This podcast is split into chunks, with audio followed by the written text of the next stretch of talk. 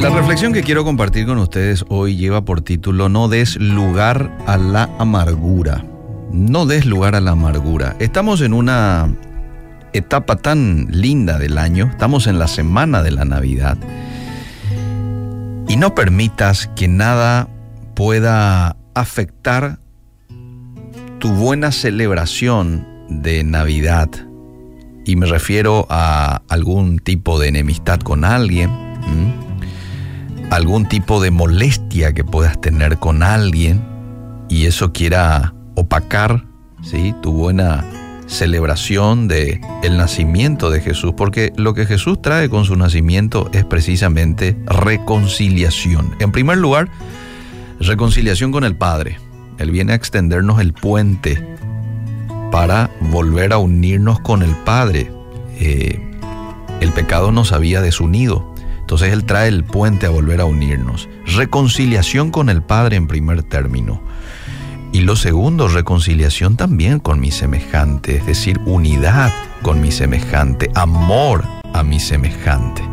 Y esto lo vemos desde el Antiguo Testamento, el Nuevo Testamento, que Dios nos manda a amarle a Él por sobre todas las cosas, pero también amar a nuestro prójimo como a ti mismo, palabras de Jesús.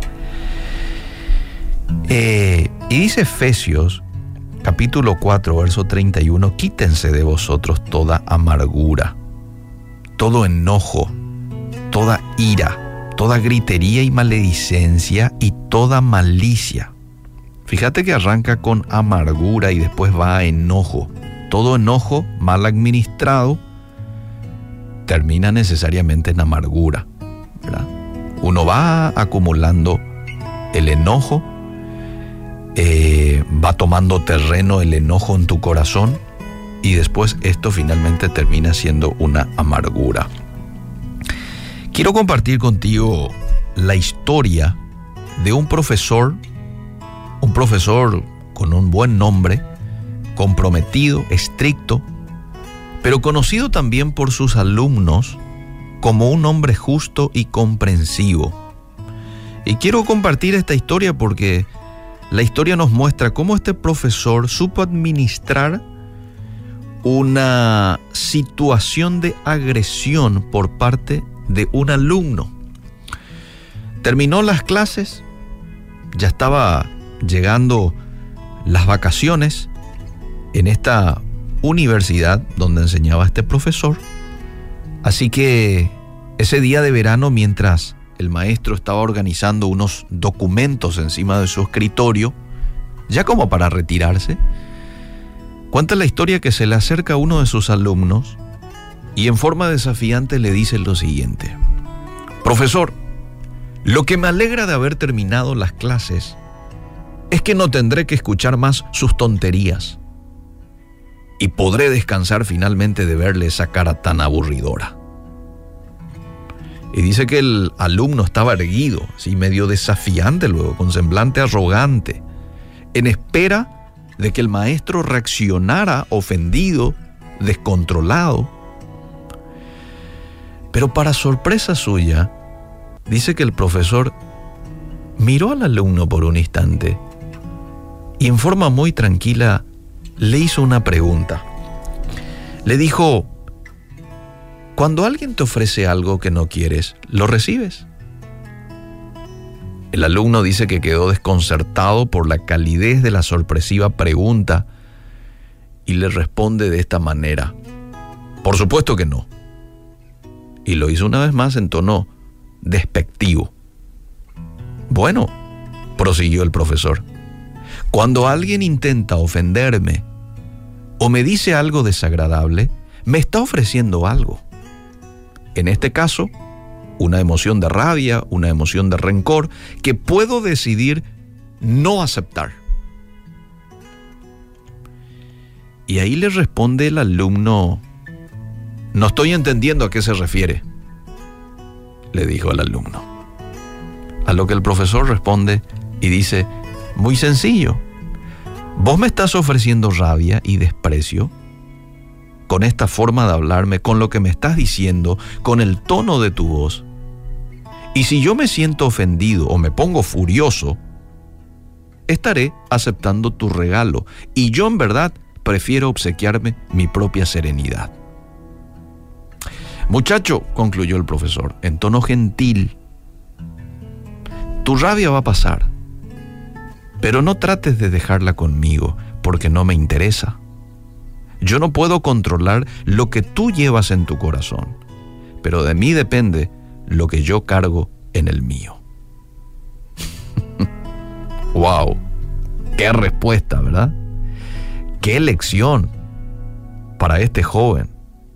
Y qué lección para cada uno de nosotros también, que muchas veces nos toca afrontar situaciones parecidas a la de este profesor junto con este alumno.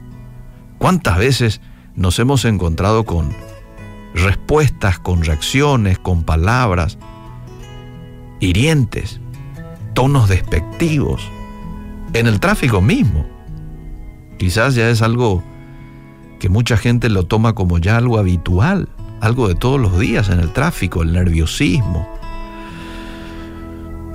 Pero ten en cuenta lo siguiente, cada día, en todo momento, vos podés escoger qué emociones o qué sentimientos querés que tomen posesión de tu corazón.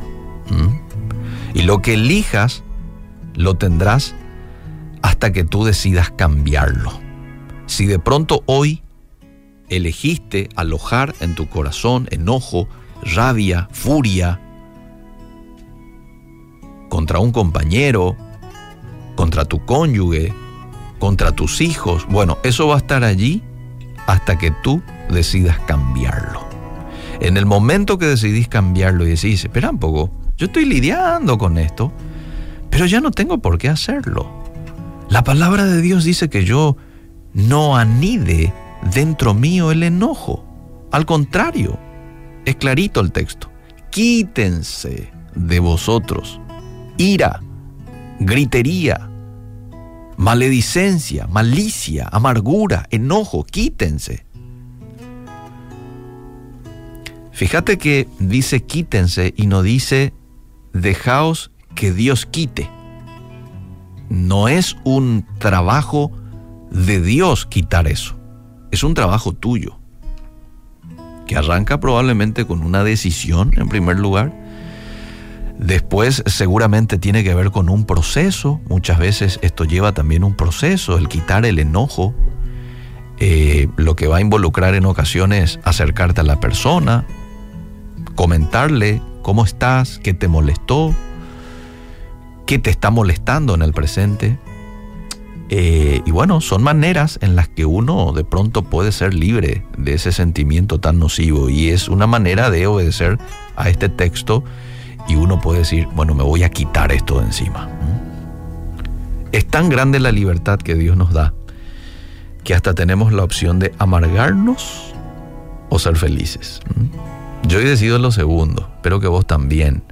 Y si tenés algún enojo, alguna amargura, eh, alguna malicia, a alguien no le tragas y estás calculando cómo hacerle daño, la Biblia te dice que quites eso de tu corazón y de tu mente.